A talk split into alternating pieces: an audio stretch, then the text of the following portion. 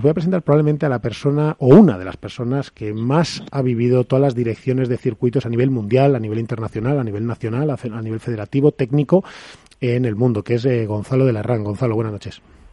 Hola, buenas noches. ¿Qué tal? Pues aquí estamos. Gonzalo, lo vas a matar, porque yo te podría llamar para, para solamente para lo que estáis haciendo con el circuito MAU, que ahora me lo contará, que está fantástico, pero, pero me gustaría eh, me gustaría preguntarte un poco a raíz de este artículo que, que has sacado en el que hemos estado haciendo mención, que, que, te cito, que es en el que ha hecho eh, Padel Spain para Álvaro López, en el que refleja un poco eh, la recriminación ¿no? y las, eh, las quejas ya de una forma mucho más directa que ha, que, que ha transmitido un jugador de pádel, que es Aris Patiniotis, al cual supongo conocerás de tus años de World Padel Tour y, y seguramente pues, eh, pues hayas tratado con él, más o menos. Pero bueno, pues Aris se quejó hondamente, tanto en sus redes en Instagram como, como con algunos periodistas en off, etcétera, y, ha autorizado además o admitido que se publiquen cosas eh, habladas con él o en entrevista o lo que sea. Y hace unas quejas eh, muy fuertes acerca del trato que recibe el jugador primero quería que vinieras para que, conociendo como te conozco, pues tú tienes las dos visiones, porque claro, tú, tú también conoces la problemática de no, no solamente las quejas y si tienen o no razón, que somos muy amarillistas y tendemos a darle la razón al que hace una explosiva, ¿no? Pero no eso, sino primero porque tienes las dos y tercero cómo cuadra esto en un contexto internacional en el que los, las pruebas y los circuitos vienen, etcétera. Gonzalo. Gonzalo. Sí. Ah, Perdonar, te había perdido un segundín. No sé si has podido eh, escuchar lo que te he comentado. Eh, es, sí, esto no viene ahora, esto viene de hace muchísimos años. Se habrá hablado más alto, más bajo, pero de hace muchos años. Nosotros en el pádel, eh, desgraciadamente para mí, estamos en una situación desde hace mucho tiempo de eterno conflicto, eh, tanto a nivel institucional como a nivel de jugadores con, con los organizadores. Yo lo he sufrido en el Tour muchos años y luego un golpe del Tour es verdad que el jugador eh, cada vez demanda más cosas y, no le falta razón. O sea, está muy bien que pidan porque además yo creo que se lo merecen. Estamos en una situación que todos conocéis de monopolio, donde el profesional pues solo se puede dedicar a una actividad concreta, concreta sin ningún tipo de contrato laboral que le, que le ligue, donde tenemos otros muchísimos ejemplos de deporte que yo creo que se podría compaginar otras otras situaciones, ¿no? A mí me preocupa, pero me preocupa muchísimo como amante del pádel la situación que, que, está viviendo ahora mismo nuestro deporte, porque por un lado tenemos un crecimiento salvaje de practicantes y lo estamos viendo en Madrid. Eh, cada vez hay más, más inscritos en todos los torneos, no solo en el MAU. O sea, en el reciente Campeonato Absoluto de Madrid, una burrada de inscripción. En el Estrella Dam, una burrada de inscripción. En el nuestro hemos vuelto, vuelto a batir récords de inscripción. Bueno, y en Suecia, y en Italia, y en toda Europa, claro, y en, México. Exacto, exacto. Pero luego, y, lo digo muy claro y muy alto, no tenemos los dirigentes en muchos casos, o muchos dirigentes que nos merecemos, eh, en, en continuo conflicto. Al final, ¿qué pasa? Pues que el jugador se revela, llega un día que dice, oye, hasta aquí hemos llegado. Entonces, eh, a ver, yo no, yo no, yo no tengo la varita mágica que solucione los problemas, pero me da la sensación que la mayoría de los casos son eh, problemas personales, no son problemas institucionales.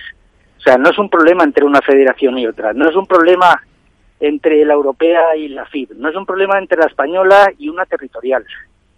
Son la mayoría de las veces problemas personales, por egos, por situaciones de, bueno, pues este señor le tengo manía, entonces me da igual a quién represente, etcétera, etcétera. Mientras ese tema no se solucione, yo creo que tenemos poco que ver. Eh, los jugadores van a seguir quejándose siempre, porque siempre se han quejado y se van a seguir quejando. Pero hay algunos puntos, ya no hablamos de si ganan mucho o ganan poco, estamos hay unos puntos de, de tema laboral, de trabajo, de qué pueden hacer, qué pueden dejar de hacer no puede ser que a un jugador le digan a este sitio no puedes ir y en cambio se lo organiza a otro sí puedes ir, etcétera, etcétera. Yo creo que un poco por ahí van los aires de, de lo que ha ido comentando Aris. Eh, pero bueno, que lo mismo que opina Aris, yo creo que lo opinan muchos de los jugadores. Lo que pasa es que Aris ahora lo ha lo ha dicho. ¿Y cómo solucionamos esas, esas cuitas, esas afrentas entre...? Porque claro, tú, yo estoy de acuerdo contigo, es decir, hay mucha parte de, de personal en todo esto, emocional, ¿no? De egos Claro, esa parte es la más difícil de resolver siempre en la vida, ¿no? Cuando, cuando alguien se te, se, te, se te descuadra y se te mete en el ojo, es que es muy difícil salir de eso. Es decir, y con la situación actual del pádel, Gonzalo, ¿cómo salimos de eso? ¿Cómo rompemos esa dinámica? ¿Cómo conseguimos conversaciones entre instituciones, pues, aunque estén representadas por personas y no, por, y no entre personas? Pues, pues porque tienen que hablar las instituciones, no las personas. Eh, si tú, hay es un ejemplo, ¿eh? si hay un conflicto entre dos personas, dos presidentes de dos federaciones, pues probablemente ellos no se puedan sentar en una misma mesa, porque van a acabar a. Porque en muchos casos encima no tienen eh, ni ganas de dialogar, y tampoco puedes llegar a una mesa y sentarte e intentar llevarte el 100% de los puntos que se ponen sobre la mesa. O sea, si no tienes eh, eh, afán de negociar y de llegar a acuerdos, pues oye, ni te sientes. Entonces a veces eh, esto se puede, entre comillas, solucionar, como se soluciona en otros muchísimos ámbitos, como es la política, pues es como si mañana me dices que vas a sentar a alcoletas con el de Vox, pues va a ser complicado, va a ser muy complicado y sobre todo que lleguen a acuerdos. Ahora, a lo mejor hay otras personas que pueden, en cada línea, pues intentar por lo menos, por lo menos, fíjate, cosas tan sencillas, teóricamente, como puede ser pactar unos calendarios, y no pisarse unos a otros. O sea, si yo no te digo que te vayas a comer ni te vayas a cenar, pero pactar las, las condiciones mínimas, unos rankings comunes, etcétera, etcétera. O sea, lo que no es normal, y lo digo así de claro, y no le echo, y me da igual quién tiene la culpa, yo creo que tiene la culpa los dos, es que el año pasado haya habido dos europeos en la misma fecha. Dos europeos. Es una locura, es que es una cosa de locos. Es como de coña, es como de coña que muchos de los países afiliados a la FIP o a la FEPA o a la CAF o a lo que sea, hay dos federaciones en cada país, dos, incluso en uno hay tres. Eso que me expliquen a mí todo esto cómo se come. ¿Y por qué hay dos federaciones? Porque hay un señor que cuando no está de acuerdo con la federación, pues crea otra. No. Entonces, claro, si eso el deporte lo admite, Claro, lo admite pues Gonzalo porque como, como es un deporte que a nivel gubernamental y estatal todavía no está en el radar de los países, pues es fácil también montar una preasociación que con ánimo de convertirse en federación, aunque se ponga el nombre de federación, etcétera, etcétera. Es decir, también en todo esto tiene que ver que es muy bisoño, que el pádel crece demasiado rápido, que es que hablamos de otros deportes que tienen 200, 300 años. Eh, Gonzalo, en este, con, igual me vas a matar, pero bueno, como te conozco y nos tenemos confianza y amistad y fe, eh, en este contexto que tú, que tú relatas, que yo comparto y que creo que es así, desde tu experiencia, que eh, en la entrada, la llegada a Europa, por fin, del circuito de Fabrice eh, Pastor, que se llama APT, para no hablar de Fabrice, porque tú y yo decimos que tenemos que hablar de, instituciones y yo soy el primero que va y la caga y te habla de Fabrice. Pero el circuito APT llega, en este contexto, ¿suma o es más leña al fuego? A ver, en líneas generales debería sumar, debería sumar. O sea, eh, vamos a coger el tenis. Vale, hay, eh, hay circuito, hay unos torneos mayores, como son los Grand Slam, los Grand pero también hay torneos menores. porque tienen distinta dotación, porque tienen accesos distintos jugadores, etcétera, etcétera. ¿Por qué eso no puede existir en el país? Sí, yo creo que sí. Lo que quiero saber es... Un chaval, un chaval que deja de ser junior un año, el siguiente salto que tiene es el World del Tour porque no hay nada intermedio. Claro, que además es durísimo el salto. Claro, tiene que dejar de jugar como ha pasado porque eh, se le ha acabado el cupo de, los torneos de menores y no tiene opción a entrar en World del Tour porque tiene los números de inscripción limitados, que yo lo entiendo, ¿eh? yo he estado en World del Tour cinco años y entiendo que puedan limitar el número de inscripciones, pero hay que darle a ese chico alguna oportunidad de jugar en algún sitio. ¿Dónde puede jugar hoy? O en las territoriales, que a veces se le quedan cortas, pues nada más. Yo el circuito, sinceramente, Fabriz Pastor, pues lo veo como ese ese escalón para chicos jóvenes, claro, que quieren empezar y que tienen no tienen opción, o bien por temas económicos, o porque incluso el mismo deporte no les se lo permite, de acceder a una competición digna. Lo que pasa que es verdad que ese circuito aspira, yo creo, en su esencia, en el futuro, si puede y si lo consigue, a ser tan importante o una como el bueno, Los de la FIP pueden ser un poco ese acceso, a lo mejor. Sí, pero al final son muy pocos. Es decir, es que un jugador, claro, no puede jugar una, prueba o dos, porque si se tiene que ir a Italia ya no puede jugarla, y si se tiene que ir a Miami no puede jugarla. Pero no hay... si yo no descarto eh, me parece fantástico que existan los torneos de la FIP. Claro que tiene que existir. Torneo de 10.000 dólares, perfecto, perfecto. pero también los tiene que haber de 20.000, de 30.000, de 50.000, de 60.000. Sí. ¿No? Es un poco como los futures, ¿no? Los challenger en, tenis, ¿no? Que van... ¿Por qué perdemos estas oportunidades? Esto es lo que a mí no me entra en la cabeza. ¿Por qué perdemos estas oportunidades que no surgen todos los días? O sea, cuando viene un señor y pone un dineral por un deporte, ¿cuántas veces ocurre eso en la vida? Bueno, aquí decíamos, tú no estabas, Gonzalo, pero aquí decíamos que es que, que, es una pena, porque el circuito de APT que está, que, que está presidido y que su mecenas principal es Fabriz Pastor, incluso a riesgo de pérdida. Él lo que hace es mecen, eh, ese mecenazgo con el circuito, es decir, oye, lo que falte, eh, aquí está la fundación mía o mis, eh, mis vehículos económicos para, ponerlo.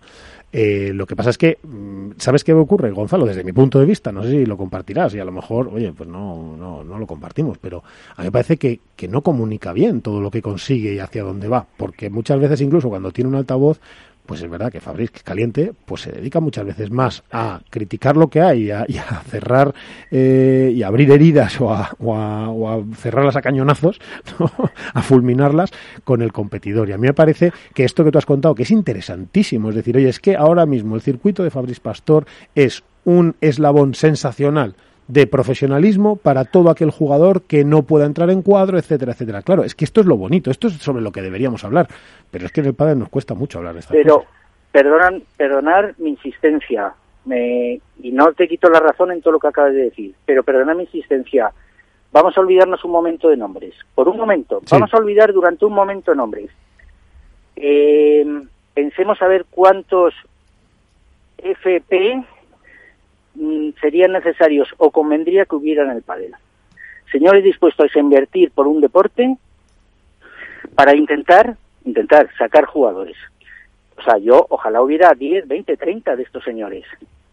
Con todos con sus defectos, por supuesto que tienen sus defectos y por supuesto que a lo mejor las declaraciones de Fabriz en algún momento determinado pues podrían ser más, vamos a llamarles diplomáticas, prudentes, llámalo como quieras. Pues podemos estar de acuerdo, eh, pero ese, por eso yo eh, digo, olvidémonos durante un, ya sé que es complicado, ¿eh? pero olvidémonos de nombres durante un esto. Mm, pensemos en el deporte en general. Pero sobre todo, pero Gonzalo, pero sobre todo es importante eso que tú dices, venga, yo también voy a hacer este esfuerzo, porque a mí ya sabes que también me cuesta, porque más como lo conozco personalmente, pero es verdad, es que, es que yo estoy deseando que el APT cuente qué es y hacia dónde va y lo haga de una forma constante, fuerte, para que todos, para que seguidores, expertos, industria, medios, marcas, eh, que, aficionados, lo que sea, entiendan en qué, dónde está ahora mismo APT y dónde entra. Y yo eso lo he hecho en falta.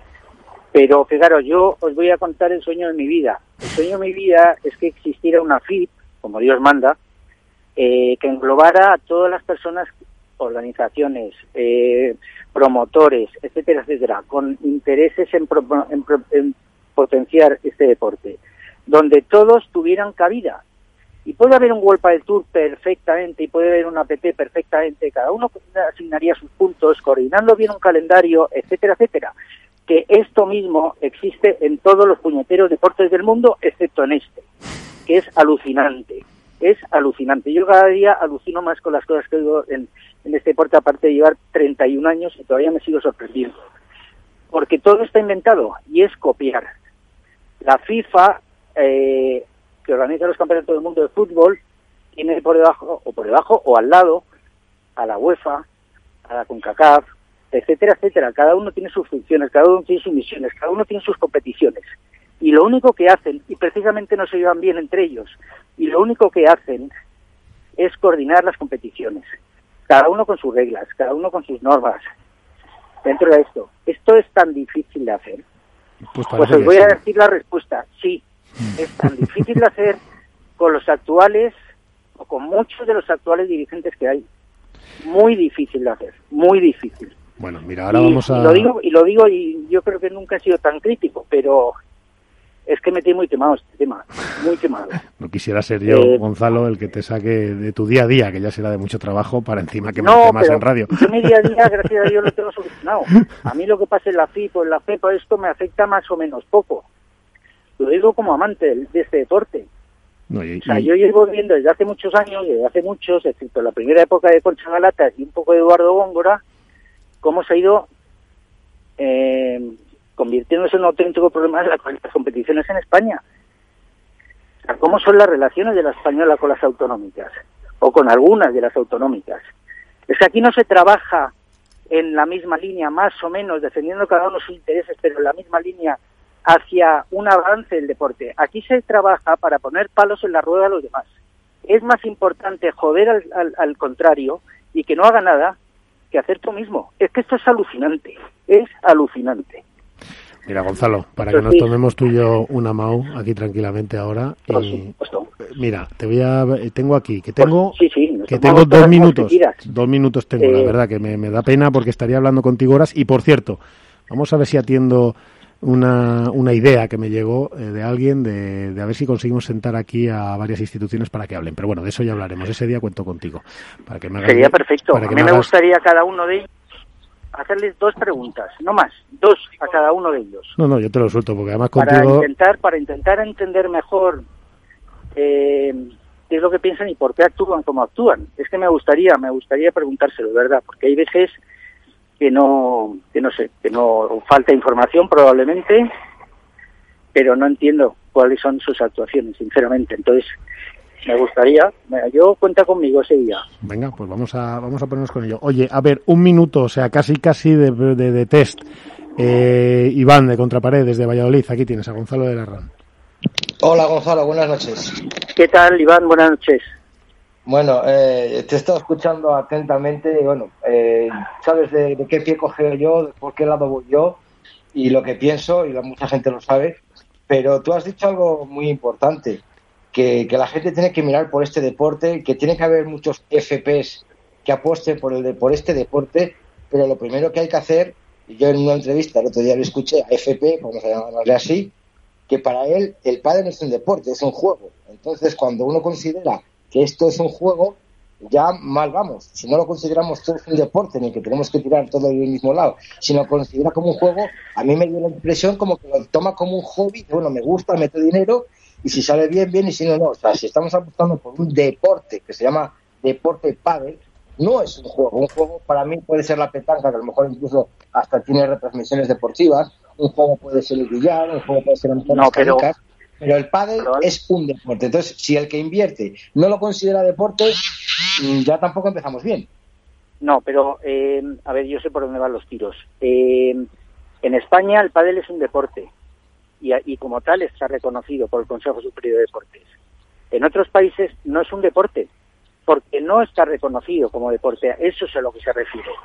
Si nosotros cogemos todos los países eh, afiliados a las distintas instituciones, da igual FIF, FEPA, etcétera, etcétera, CAF, eh, y, y pidiéramos que nos enviaran los actos de constitución, los reconocimientos por las instituciones locales, nacionales, os quedaríais sorprendidos. Los poquísimos, no pocos, poquísimos que hay. Entonces, por eso se refiere a que no se lo considera un deporte y lo considera un juego, porque ni siquiera en sus países está reconocido como deporte. Es eso, es eso es un poco por donde van los tiros, ¿eh? No, no es una línea general. O sea, tenemos que ir particularizando país por país. O sea, en España es un deporte, en Portugal es un deporte, en Argentina es un deporte, en Polonia no es un deporte, en Checoslovaquia no es un deporte, etcétera, etcétera. Bueno, podríamos ir hablando así país por país. Bueno. Esa es la, esa es la, esa es la idea. Bueno, a ver, Alberto. Sí, eh, eh Esquemático. Las reflexiones, eh, eh, las reflexiones no me parecen muy acertadas, ¿no? Lo que pasa es que eh, lo que dice Gonzalo, que buenas noches Gonzalo, lo primero, que no te he dicho nada. Sí, buenas noches. Eh, creo que, que el, la problemática está en dónde se quiere situar cada circuito. Y lo que veo es un poco que sí que sería muy positivo que este, este circuito que en América ha triunfado y que viene a Europa ahora pudiera plantearse como un ascenso a, pero no creo que esa sea su, su, su intención. Entonces, eh, ¿tú crees de verdad que tú que llevas en esto muchos años, que es posible que se siente en algún momento los diferentes circuitos, organizaciones, federaciones y se planteen cuál es el tablero real del mundo del pádel, porque eso es algo que no se hace, que es cuál es el tablero del pádel, dónde dónde se juega al pádel. Pues y mira, plantear Alberto, cuáles son a- las problemáticas y resolverlas. Sí, eh, yo sé que hay un movimiento eh, que acaba de empezar hace muy poquito que están intentando precisamente eso, intentar sentar en la mesa a las cuatro o cinco instituciones más importantes para ver si empezamos por lo menos a ordenar un poquito las cosas, a ordenar. No pretendemos que la gente se lleve bien unos con otros, no pretendemos que se vayan a cenar juntos, no pretendemos ni siquiera que se den la mano, pretendemos ordenar este deporte. Y ahora mismo no está ordenado. No está ordenado porque cada uno hace la guerra por su cuenta. Y, y lo que decía antes, eh, si además puedo fastidiar al otro, mejor todavía. Entonces, se va a intentar. Eh, ¿Soy optimista? Pues regular. Pues tengo que ser completamente franco. Soy regularmente optimista. ¿Por qué? Pues porque es lo que he dicho también al principio. O sea, si no tienes voluntad de que las cosas se arreglen, si no tienes voluntad de negociar, si no tienes voluntad de renunciar a determinadas cosas, es imposible. Pero eso, eso lo hacen las personas. Eso no lo hacen las instituciones. Eso lo hacen las personas. En la mayoría de los casos sin defender intereses de su propia institución, porque la dejan al margen. ¿eh? Y esto es lo que yo no veo bien. Por eso yo quiero hacerles dos o tres preguntas, para preguntarles, para darme cuenta si efectivamente la institución les importa algo o son temas suyos puramente personales. Bueno, Y yo, y, y pero vamos, eh, yo siempre me he ofrecido y lo vuelvo a hacer aquí públicamente, eh, porque si yo creo que si algo tengo, entre comillas, una buena relación con casi todo el mundo dentro de este mundillo, con Pues- presidentes de federaciones, con presidentes de instituciones, bueno, por supuesto con jugadores que me llevo muy bien con ellos. Pues mira, Gonzalo, te Etcétera, cojo etcétera. el, te voy a coger el guante y lo vamos a preparar. Y te iba a preguntar por el circuito MOU, pero me he quedado sin tiempo, es imposible. Entonces aprovechamos la semana que viene. Eh, te llamo para preguntarte de todo ese ex- exitazo que estáis teniendo en Madrid con, con el MAU y Sí. batiendo récords de inscripción, mm, con un nivel de coordinación importante, con apps, CRMs para, para, para gestionar, con la federación, etcétera, con los premios. Bueno, en fin, que la verdad que, que es un éxito. Me he quedado sin tiempo, que sé que es uno de los tres o cuatro proyectos que estás dirigiendo ahora, pero, pero bueno, seguro que hubieses preferido hablar un poquito más de, de eso. No, bueno, me entusiasma el tema que hemos sacado porque reconozco que me caliento un poquito, pero porque me, me enervo, es que porque son cosas que no me entran en la cabeza. Eh, creo que es un tema interesantísimo y importantísimo, importantísimo porque si no esto seguiremos igual y no tendrá mucho futuro. bueno, Y pues el, el- tema Mao, pues- encantado porque además vamos como una moto. O sea, Pues que- el, el martes que viene hablamos un poquito del MAU, que además ya tendréis cerca la siguiente prueba, que si no me equivoco es el 18 de octubre, ¿no? En Somontes, si sí, el COVID del quiere. 18 al 25. Siempre 2020 presente y mediante, que vaya añito. Bueno. Y, y bueno, pues eh, hablamos un poquito de eso y te, te cojo ese guante y vamos a ver si organizamos un día aquí un debate entre las instituciones y podemos hacer algo, Pues algo productivo. contar conmigo para todo. Bueno. Y, y si es para este tema y podemos aportar un granito de arena, pues mucho mejor. Bueno, pues eh, Gonzalo, muy buenas noches y, y ya y hablamos la semana que viene. Eh, Bueno, buenas noches Alberto, Iván, Miguel. Muchas buenas gracias. noches a todos y mu- muchísimas gracias.